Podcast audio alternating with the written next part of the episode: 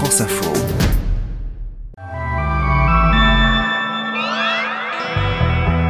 Mercredi 6 avril, aujourd'hui je me dis qu'on vit décidément une drôle de campagne électorale.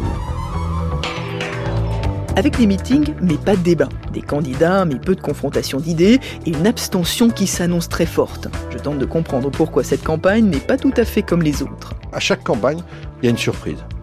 Mais là, la surprise de cette campagne, c'est qu'il n'y a pas de campagne. Voilà, tout simplement. Je vous raconte pourquoi le cabinet McKinsey va faire l'objet d'une enquête du parquet financier, et pourquoi ça embarrasse la majorité. Ce cabinet de conseil payera ce qu'il doit payer. Et puis Ed Sheeran a-t-il plagié son plus gros succès? La réponse ce sera à la fin de l'épisode. Bienvenue, je suis Céline Aslo et c'est parti pour le quart d'heure.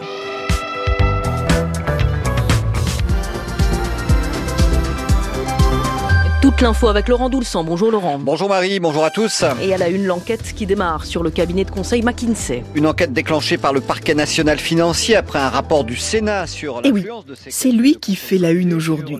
McKinsey. Honnêtement, moi j'avais jamais entendu parler de ce cabinet avant qu'il ne se retrouve au cœur de la polémique. Alors je suis allé voir leur bio sur Twitter pour tenter de comprendre un peu ce qu'ils faisaient. Et voilà ce qu'on lit. Leader du conseil aux directions générales, acteur de la transformation des organisations. Bon, quand on lit ça, on n'est pas beaucoup plus avancé. Alors qu'est-ce qu'on sait sur ce fameux McKinsey? Eh bien, c'est un grand cabinet de conseil. Le siège est à New York. Il y a 30 000 salariés à travers le monde et une filiale en France qui a été sollicitée par le gouvernement pour réaliser des études sur la réforme des APL, par exemple, ou sur la campagne vaccinale contre le Covid. Jusque-là, rien d'inhabituel. Mais ce qui a choqué le Sénat, qui a publié un rapport à l'origine de la polémique, c'est le montant. Les contrats conclus par l'État avec les cabinets de consultants ont doublé entre 2018 et 2021, atteignant l'année dernière un montant record de plus d'un milliard d'euros. Un scandale pour les candidats à l'Élysée, qui se sont saisis de cette occasion pour dénoncer la gabegie de l'État et pour s'interroger sur un possible favoritisme, ce qu'Emmanuel Macron dément. Il n'y a aucun contrat qui est passé dans la République sans qu'il respecte la règle des marchés publics. Mais il y a autre chose. Le Sénat soupçonne aussi le cabinet McKinsey d'optimisation fiscale, autrement dit de ne pas payer ses impôts en France. Et c'est pourquoi le parquet national financier vient d'ouvrir une enquête préliminaire. Alors le gouvernement prend ses distances Ce cabinet de conseil payera ce qu'il doit payer. et espère bien que cette polémique ne prendra pas davantage d'ampleur à quelques jours du premier tour de l'élection présidentielle.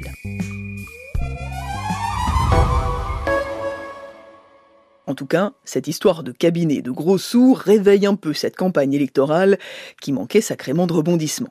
Pourtant, on est d'accord, quand on regarde une série et qu'on arrive au dernier épisode, c'est là que tout s'accélère. Les coups de théâtre, les révélations, les trahisons jusqu'au dénouement final.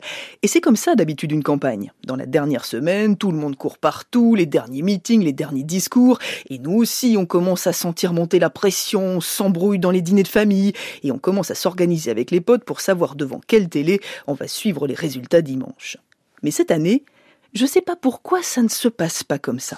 Les projets, les propositions, ça n'accroche pas. C'est une campagne téfale. On a le sentiment que tout glisse auprès des Français, qu'il n'y a pas d'éléments suffisamment forts et structurants. Et dans les personnalités non plus, moi ça me frappe beaucoup quand vous regardez l'image des candidats auprès des Français, elle est relativement médiocre.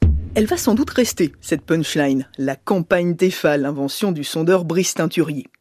Et je me demande pourquoi. Pourquoi on a passé plus de temps cette année à dire qu'on ne s'intéressait pas à cette élection qu'à s'y intéresser vraiment? Et pourquoi les candidats ont passé leur temps à se plaindre de la campagne à laquelle ils étaient en train de participer? Alors j'ai demandé à Jean-Jérôme Bertolus, chef du service politique de France Info, de venir passer une tête dans le studio du quart d'heure. Je n'ai pas entendu de la part du président de la République candidat un seul argument de fond. Quand on voit que le climat a occupé 3% du débat public, on peut aussi s'interroger sur notre responsabilité collective. On nous demande de voter pour les sous-fifres. Voilà, pour les sous-fifres. On est en train de truquer cette présidentielle. Il n'y aura pas de débat entre tous les candidats. Je souhaite ce grand débat avec lui, l'interpeller sur son bilan, le pouvoir d'achat, les salaires. Emmanuel Macron leur a manqué de respect. Il n'est pas venu débattre face aux journalistes. Que Macron se comporte comme ça, refuse de, de, de, de rendre des comptes, certaine façon, le refus des débat, c'est le refus de rendre des comptes. Et vous voyez à quoi ça mène? Un débat présidentiel qui n'a pas lieu parce que le président le refuse. Cette campagne est une campagne de merde. Moi, ça fait 16 mois que je suis en campagne. 16 mois que je me suis engueulé avec personne à gauche. Bonjour Jean-Jérôme. Bonjour Céline. Alors je sais que ça se fait pas demander euh, l'âge des gens, donc j'espère que tu vas pas te vexer de ma question. Euh, combien de campagnes présidentielles toi t'as suivi en tant que journaliste? Trois campagnes. 2017, l'élection euh, d'Emmanuel Macron, euh, François Hollande qui renonce euh, et les affaires de François Fillon. 2012, le match François Hollande-Nicolas Sarkozy. Et 2007, l'élection de Nicolas Sarkozy. Alors je te demande ça, c'est pas tellement pour faire ton CV Jean-Jérôme, mais c'est juste que toi tu peux comparer. En fait, est-ce que cette campagne, elle te paraît vraiment différente des précédentes? Cette campagne, elle est très différente des campagnes précédentes. En fait, c'est une campagne un peu unique sous la Ve République. Je, dis ça parce que j'ai beaucoup regardé les campagnes aussi, même celles que j'ai pas suivies directement. J'avais fait un documentaire sur les élections présidentielles sous la Ve. Et cette campagne, je ne sais plus qui m'a dit ça, c'est pas de moi, mais ça résume bien l'affaire. À chaque campagne, il y a une surprise. Mais là, la surprise de cette campagne, c'est qu'il n'y a pas de campagne. Voilà, tout simplement. Il n'y a pas de surprise, il n'y a pas de campagne. Il n'y a pas de campagne. Et ça, tous les Français euh, peuvent le constater, tous ceux qui nous écoutent peuvent le constater. Il n'y a absolument pas de campagne. Emmanuel Macron qui rentre très tard en, en, en, campagne, avant le 24 février, il y a eu la guerre qui a saisi à la fois euh, tous les candidats et tous les Français, et encore avant, il y a eu la crise sanitaire. Donc franchement, c'est une drôle de campagne. Est-ce qu'il y a une image quand même qui t'a marqué euh, dans cette euh, non-campagne que tu suis depuis plusieurs mois maintenant? Oui, il y a quand même plusieurs images, c'est-à-dire que il y, y, a quand même à la fois c'est vrai qu'il n'y a pas de campagne et à la fois c'est vrai qu'il y a, euh, euh, disons, euh, des, des, des, personnalités marquantes. Celle d'Éric Zemmour, par exemple. Éric Zemmour a, est comment dire une personnalité marquante de cette campagne parce que il a franchi ce qu'on pensait être certaines lignes rouges. La réhabilitation de, de Pétain par rapport à, à la Shoah qui s'est déroulée aussi en France.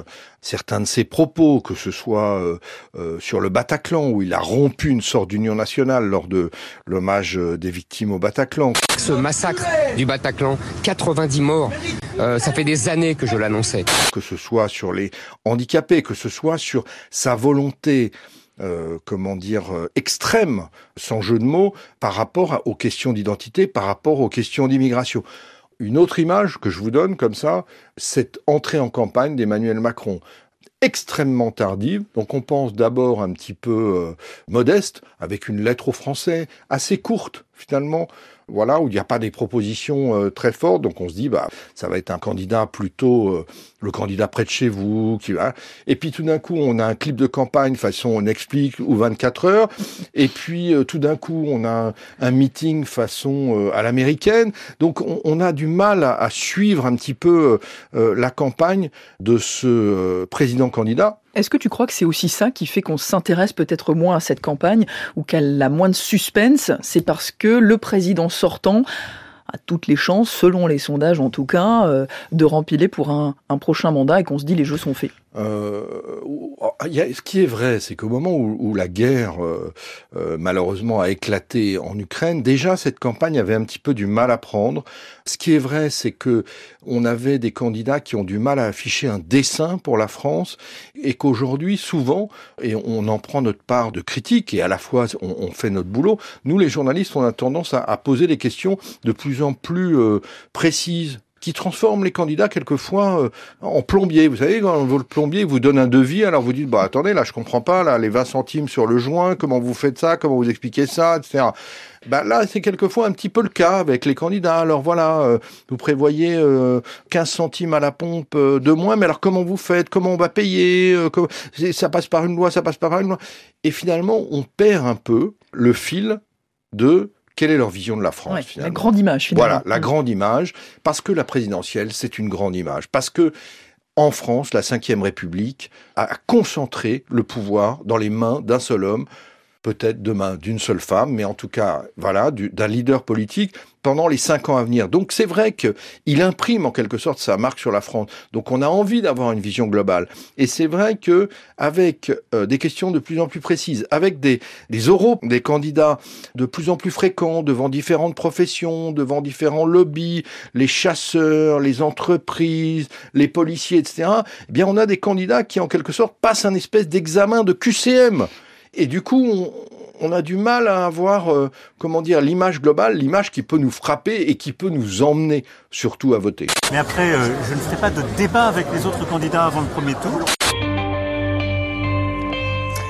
Bonsoir, bonsoir à tous et bienvenue dans Élysée 2022 en direct sur France 2 et sur TV5 Monde. Cette fois. Alors c'est une campagne de QCM, mais c'est pas une campagne de débat. C'est vrai qu'on a vu peu de confrontation d'idées. Moi, je regardais encore hier soir l'émission de France 2 Élysée 2022 où les candidats se sont succédés hein, pour euh, répondre aux questions des journalistes, mais ils se sont jamais rencontrés. C'était bizarre. Il y en avait un qui rentrait, l'autre qui sortait. Euh, voilà, on a l'impression que c'était euh, chacun faisait sa campagne l'un après l'autre ou l'une après l'autre. Ça, est-ce que tu l'avais vu dans d'autres campagnes? Ce qui est vrai, c'est qu'un débat, il n'y a pas mieux, en quelque sorte, pour que euh, le, les convictions des Français et des électeurs se cristallisent, en quelque sorte. Pourquoi? Parce que tout d'un coup, on voit dans cette confrontation des différents candidats à la fois des incarnations. Est-ce que la personne à qui vous allez donner votre voix, c'est important hein, quand même, eh bien, elle, elle, a une certaine force, elle a un certain charisme. Et, et puis d'autre part, il n'y a pas mieux pour confronter les programmes. Nous, on pose des questions, on ne confronte pas des programmes. Et la confrontation des programmes, il n'y a pas mieux pour intéresser les gens et leur permettre de faire leur choix. On va pas tirer le bilan tout de suite parce que le, vote n'a pas eu lieu, mais est-ce qu'il y a des leçons qui seront quand même tirées de cette campagne? Est-ce que tu penses qu'il y a des choses? Alors soit on se dira, euh, faudra pas le refaire comme ça, ou peut-être que c'est une évolution naturelle sur laquelle on reviendra pas. Je pense au débat, par exemple. Peut-être qu'on se dit bon bah finalement euh, le débat ça sera le passé, il y en aura plus. Non, je pense que des leçons euh, seront tirées de cette campagne. On ne peut pas tirer des leçons trop tôt, d'une part parce que euh, les sondages, je le rappelle, doivent être pris avec des pincettes. Hein. On l'a vu dans les élections intermédiaires en France, les européennes, les régionales. On a vu à quel point les sondages ne reflétaient pas toujours euh, la réalité, d'autant plus quand il y a une forte abstention. Maintenant, la question, c'est de savoir si on va vers une dépolitisation de la société française. Les Français, c'est un vieux peuple politique. Est-ce que finalement, bah, on va faire un petit peu comme dans les pays anglo-saxons, euh, voter de moins en moins, s'intéresser de moins en moins et s'intéresser de plus en plus à nous, individus, et de moins en moins au collectif.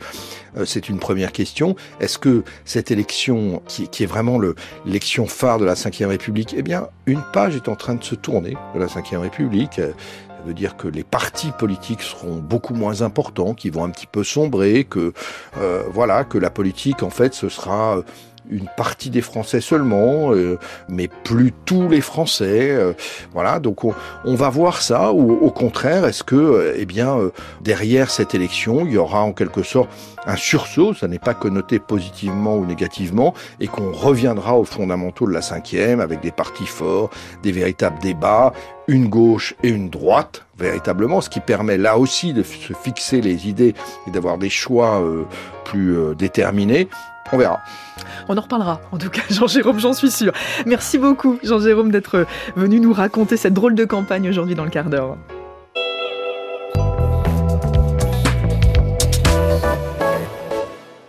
Tiens, sinon, je voulais vous faire écouter un petit truc.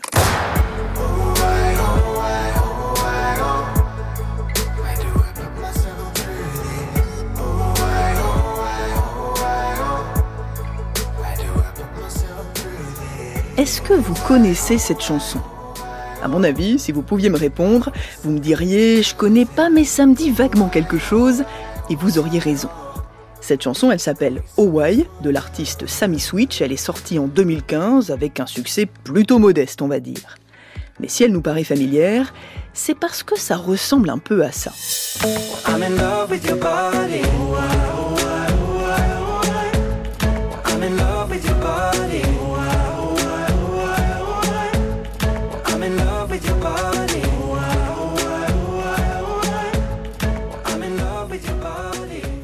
Vous connaissez forcément. Shape of You, l'un des plus gros tubes de ces dernières années, chanson la plus vendue en 2017. Et quand ils l'ont entendu pour la première fois, les compositeurs de Hawaii se sont dit qu'Ed avait tout simplement pompé une partie de leur mélodie.